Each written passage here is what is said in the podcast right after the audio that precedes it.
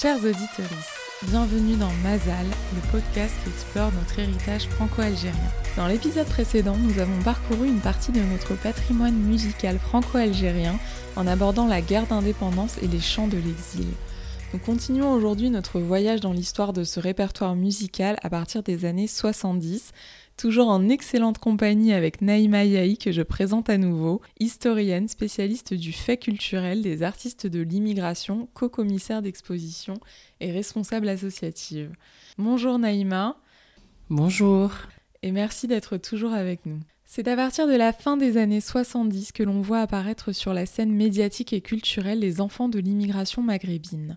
On les retrouve dans le sport, le cinéma, la littérature et bien sûr la musique, notre sujet du jour.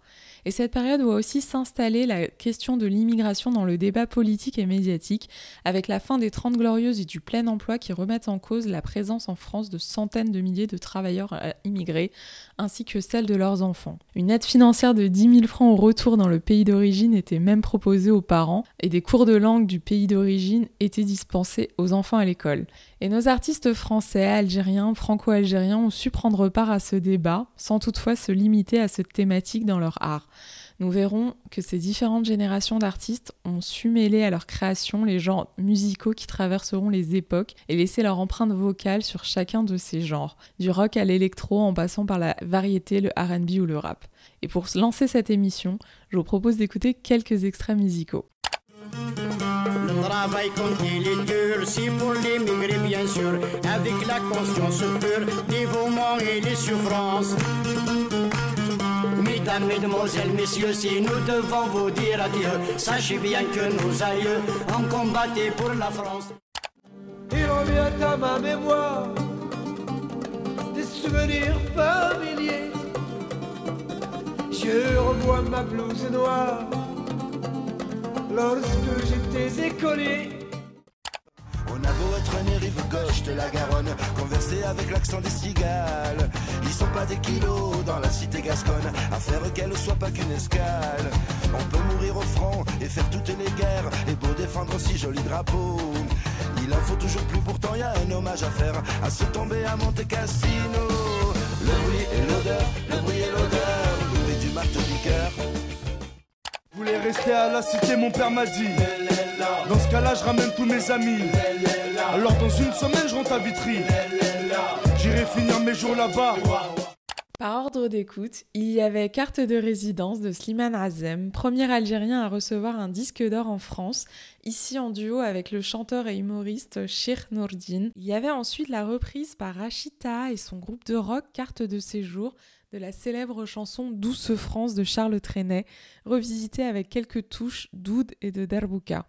Vous aurez sans doute reconnu l'extrait du bruit et l'odeur de Zebda, une réponse musicale et satirique à un discours très stigmatisant prononcé à l'encontre des immigrés par feu Jacques Chirac. Et il y avait enfin Tonton du Bled du groupe 113. À partir de quand situerais-tu, Naïma Yahi, l'émergence sur la scène culturelle française de ces artistes d'origine algérienne C'est les années 80 parce qu'il y a des séquences historiques importantes notamment l'entrée dans l'espace médiatique des enfants de l'immigration, ce qu'on appelle les beurs à l'époque, et notamment la fameuse marche pour l'égalité contre le racisme, fin d'année 1983, d'octobre à décembre, qui va faire entrer dans une forme d'avènement médiatique une génération entière qui réclame l'égalité, lutte contre le racisme et euh, dit à la France qu'elle fait partie de la société française.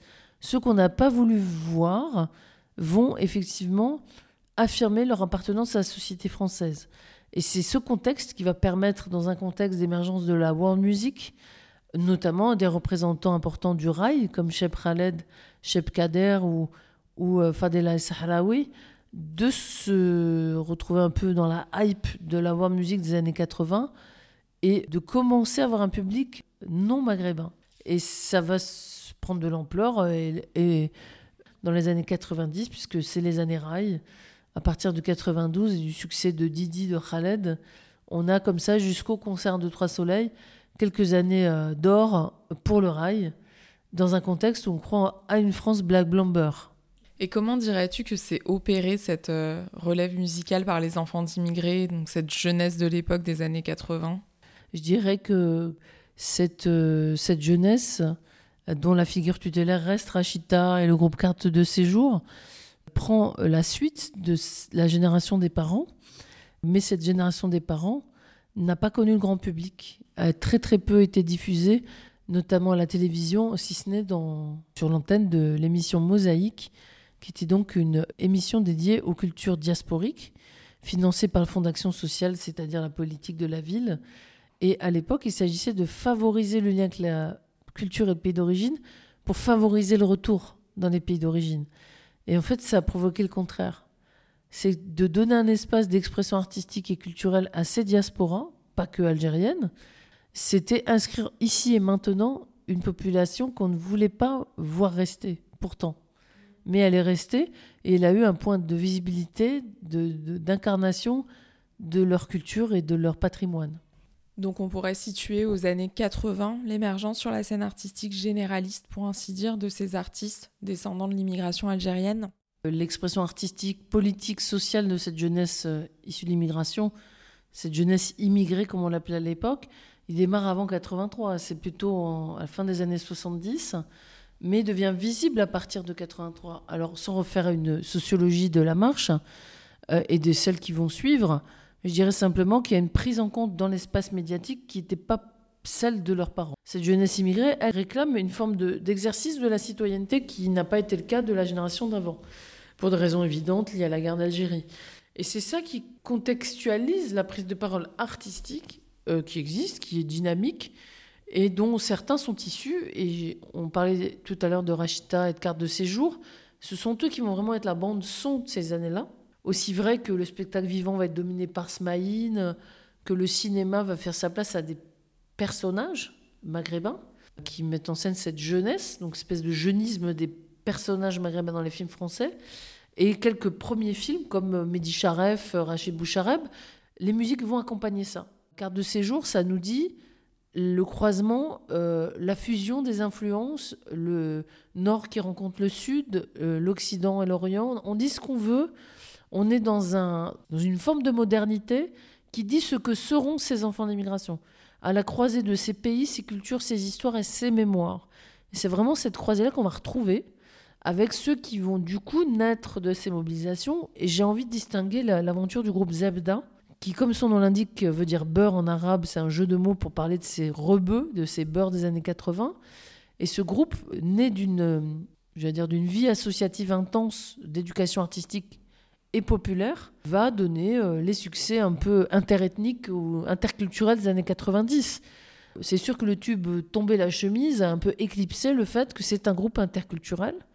Et ces enfants des quartiers populaires de Toulouse vont incarner cette chanson de variété française festive, mais aussi engagée. Et euh, ces musiciens issus des quartiers populaires vont rencontrer un écho énorme dans les années 90 en oscillant entre des musiques euh, variées, le ska, le reggae, le rock, parce qu'ils viennent d'être en plein rock quand même, on a tendance à l'oublier, et proposer de la variété. Mais toujours célébrer euh, leur interculturalité. Ils côtoieront longtemps euh, la Mano Negra de Manu Chao, avec lesquels ils proposeront la caravane des quartiers, qui est une suite des euh, mobilisations beurre des années 80. Et donc ces artistes-là traversent ces mobilisations de cette jeunesse maghrébine, mais aussi de son expression musicale. Peux-tu nous préciser ce qu'est la caravane des quartiers pour nos auditoristes qui ne seraient pas familiers? Alors la caravane des quartiers, elle naît au tournant des années 90 de ces tissus associatifs qui ont porté la marche, les marches dans les années 80, qui travaillent en bas des tours dans les quartiers. Et ces associations vont se fédérer au niveau national et proposer une caravane culturelle nomade qui posera son chapiteau en bas des tours dans les quartiers pour permettre euh, de la pratique artistique amateur, euh, des débats avec les politiques sur les enjeux de démocratie, de citoyenneté des quartiers populaires, des scènes de musique variées du monde qui correspondent au goût euh, de l'époque et de ces quartiers-là. Je pense par exemple à El Kadji, un grand artiste de reggae euh, britannique. Je pense à Shira Remiti, c'est ses premiers concerts en France. Je pense à, tous ces artistes de la scène world qui vont rencontrer ces publics, dont une partie est un public diasporique, et vont connaître leur première scène de spectacle en France dans les quartiers populaires. Et ça, ça va être un circuit obligé pour des artistes engagés issus de cette diversité-là. Et, ça a été euh, les têtes d'affiche de ces caravanes, c'était Zebda, c'était la Mano Negra, et c'était des grands groupes dans les années 90. Donc on voit bien que cette musique, ou plutôt ces musiques de tous ces artistes français identifiés comme issus de l'immigration, pour reprendre le vocable généralement utilisé, on voit que leurs œuvres artistiques et leurs collaborations revêtent différentes influences en lien ou non avec leur identité et le contexte politique de l'époque. Oui, parce qu'en fait, ils incarnent ce qu'ont été les enfants d'immigrés, c'est-à-dire des citoyens français qui revendiquent leur place, qui luttent contre le racisme et qui aussi se réapproprient les langues familiales, les cultures, les patrimoines. Avec l'album Origine contrôlée, on ne s'attend pas à voir les chanteurs de Tomber la chemise chanter du euh, d'Ahmed Harashi, et pourtant c'est ce qui s'est passé. Donc cette circulation elle explique aussi ce dont je parle tout à l'heure en parlant d'être hybride à la croisée des cultures, des patrimoines et des mémoires. Bahja de Dahman, qui est aussi l'inspirateur de Yarayah Rachita, euh, cette chanson qui va euh, être un succès international grâce à Rachid, parce que dans ces années 90, Rachid est en carrière solo, et c'est là où qu'il va proposer un répertoire qui va osciller entre le patrimoine et l'avant-garde et qu'il va signer ce grand succès de Yarayah, celui qui s'en va, cette chanson, ce blues de l'exil créé en 1970 par Dahmed Harashi à Paris, qui va raconter les, chimères du candidat à l'exil qui pense que lui, contrairement à ceux qui l'ont précédé, lui, il va surmonter les, affres de l'exil. Bien sûr, on sait que c'est faux et que c'est une aventure qui est douloureuse, qui est courageuse, euh, qui est parfois féconde, puisque la génération d'après s'est réapproprié cette histoire, cette mémoire, et la restituer à travers des albums euh, importants comme les Diwan de Rachid ou comme euh, le travail euh, patrimonial de Moussé Hakim dans les années 2000. Encore une fois, chanson d'une tristesse insoupçonnée quand on ne comprend pas les paroles, tant la musique peut être entraînante. C'est une tristesse, c'est un blues, c'est une mélancolie de l'exil, mais qui fait groover dans le monde entier. Aujourd'hui, on danse le fameux quart d'heure rail, même si c'est pas du tout du rail, c'est du shabi, à la sauce euh, rock électro de Rachida. Elle fait danser dans le monde entier et elle a rendu ses lettres de noblesse et son universel à une musique algérienne de l'exil.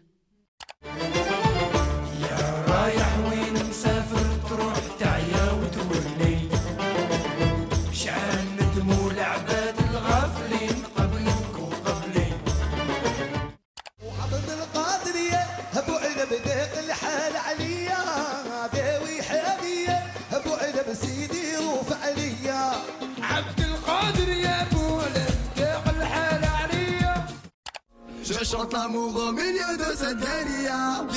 Parce que je t'aimerai pour toujours mon Algérie. Je chante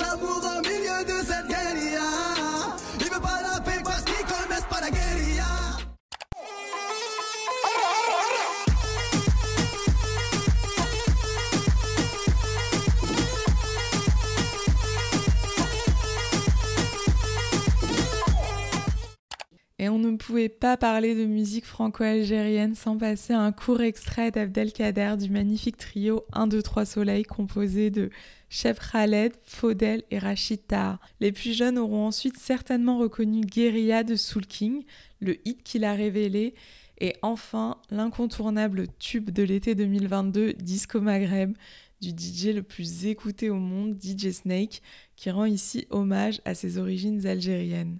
Qu'est-ce que tu peux nous dire, Naïma Yahi, sur ce retour aux sources, d'une certaine manière, opéré par certains de ces artistes français descendant de la deuxième, voire de la troisième génération d'immigrés algériens? Alors déjà, tu dis troisième, euh, dans le cas d'Agen, dans certains cas, on pourrait dire même cinquième ou sixième génération, puisque l'immigration algérienne est contemporaine euh, de la fin du 19e siècle. Alors, ce n'est pas le cas de toutes les familles, mais beaucoup, euh, beaucoup improprement sont envoyés à deuxième, troisième. Beaucoup, beaucoup sont issus de cette immigration. Ils sont français depuis très, très longtemps. DJ Snake euh, a l'immense honneur d'être d'origine algérienne. Et nous avons un grand plaisir de le compter parmi cette histoire de, l'immigration. Et après avoir connu le succès international, pas du tout, euh, s'exprimant pas du tout à partir de ce répertoire, il renoue avec une partie de cette identité et il choisit de, de, de proposer ce morceau très dansant. Ce qui est intéressant, c'est l'univers euh, iconique de, l'artiste qui nous dit quelque chose de ce que sont les enfants de l'immigration. C'est-à-dire ce joyeux bordel euh, qui se défie de toutes les frontières culturelles, physiques, musicales, linguistiques. Il s'est émancipé des carcans qui lui diraient de ne pas le faire ou de ne pas être légitime pour le faire. Je pense que c'est ça que je retiens, que j'observe dans l'engouement ou voir les critiques. Je dirais simplement que DJ Snake n'est pas un office de tourisme de l'Algérie, mais nous dit quelque chose de cet entre-deux dont je parlais tout à l'heure. J'ai envie de dire qu'il n'y a pas de DJ Snake sans Rachid. C'est qu'à un moment donné, d'autres avant lui ont fait se rencontrer ces tectoniques des plaques culturelles qui font que lui, aujourd'hui, il est à l'aise pour se frotter, faire se frotter ces mondes. La techno, ce n'est qu'un lointain cousin des percussions africaines. Il ramène aux sources de la musique électro les auditeurs de ces musiques en leur disant écoutez ces, ces danses et ces chants et ces musiques tribales, c'est la source de l'électro. Et donc il réconcilie les circulations culturelles, l'universel de ces partages culturels et patrimoniaux. Je dirais simplement que ce qui m'intéresse, c'est la réception. Et pourquoi ça fait grand bruit? Oui, pourquoi à ton avis? Ça fait grand bruit parce que ça dit au monde entier, puisqu'il est un grand DJ mondial, ça dit au monde entier ce frottement culturel que nous sommes. Nous, enfants de l'immigration algérienne, de deux parents ou d'un parent algérien, peu importe, il y a euh, des langues, la Méditerranée, des paysages, des tribus, des tribus qu'elles viennent de Barbès-Rochechouart ou du fin fond euh, des Aurès. Il y a des tribus auxquelles nous appartenons et qui dialoguent. Et c'est en cela que c'est réjouissant. Et c'est en cela que ça éclaire le, l'espace franco-algérien de la musique. Quand on pense aux étoiles montantes ces dernières années de notre beau répertoire franco-algérien, le nom de Soul King vient rapidement à l'esprit. Selon toi, que dit cet artiste et son succès de notre époque, justement? En fait, DJ Snake est un Français d'origine algérienne, mais c'est un Français, c'est un produit de société française. Soul King, c'est pas la même chose. Tout à l'heure, tu évoquais les années noires les années noires qui vont jeter sur les routes de l'exil un certain d'intellectuels, d'artistes, de journalistes, mais qui vont faire euh, des petits. C'est-à-dire que les harragas dont on parle, euh, ils ont toujours existé, mais en plus grand nombre depuis la guerre civile. Précision pour nos auditeuristes qui ne comprennent, qui ne connaissent pas le terme. Haragas désigne les personnes qui tentent de fuir leur pays d'origine, brûlent leurs papiers afin de ne pas être identifiés, euh, de harag en arabe brûlé. Oui, ceux qui vont tenter l'exil par la mer ou, par les airs et qui vont rester en France en situation irrégulière, en France ou ailleurs. Hein. Les départs se font beaucoup pour l'Angleterre, euh, le Canada. Voilà, on n'est pas dans une exclusive française, on va parler du cas français. Et en fait, cette euh, esthétique de Soul King, elle naît de ça. Il est le produit patrimonial des années Haraga.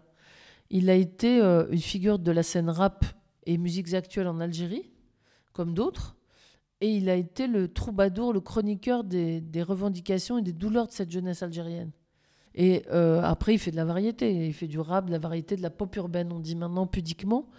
Il en a pris les codes et les atours. Mais il renvoie toujours à l'imaginaire de cette jeunesse algérienne là-bas. Et on l'a vu au moment du Hirak en 2019, euh, quand il a collaboré avec euh, Ouled Behja, ces supporters de football qui par leur chant. Euh, le supportierisme est devenu le porte-voix des revendications de la jeunesse algérienne, et plus largement de la société algérienne, de la rue algérienne. Mais je dirais simplement que Soul King, c'est le produit de ça. Même si aujourd'hui, bon, il signe des numéros 1 en France, des chansons d'amour, des, petites bluettes euh, qui n'ont plus rien à voir avec euh, les revendications de la jeunesse algérienne, il zigzague entre les deux aspects, dont il, lui, il est le produit de toute façon, même s'il a le droit de s'émanciper de ces sujets sociaux et de proposer de la, variété, sans grandiloquence politique. Il a un pied dans ces questions-là et un pied dans la chanson de variété. Et il y aura encore tant à dire sur Soul King ou tous les autres artistes algériens qui, comme lui, cartonnent chez eux, en France ou dans d'autres pays du monde. Mais nous n'avons que 20 minutes. Pour conclure, cher Naïma, aurais-tu justement d'autres artistes dans ce riche répertoire franco-algérien pour nos auditoristes qui souhaiteraient poursuivre leur écoute? On a des artistes, notamment des femmes, hein, puisqu'on a beaucoup parlé des garçons, mais on, a l'impression que, hormis Souad Massi, qui est une très grande artiste qui qui s'installe dans les années 90, euh, dans ces années noires, et qui va être la grande voix algérienne de la chanson dans le monde entier, et particulièrement depuis la France. Elle va donner un visage à ces chanteuses qui vont être nombreuses depuis longtemps sur le territoire.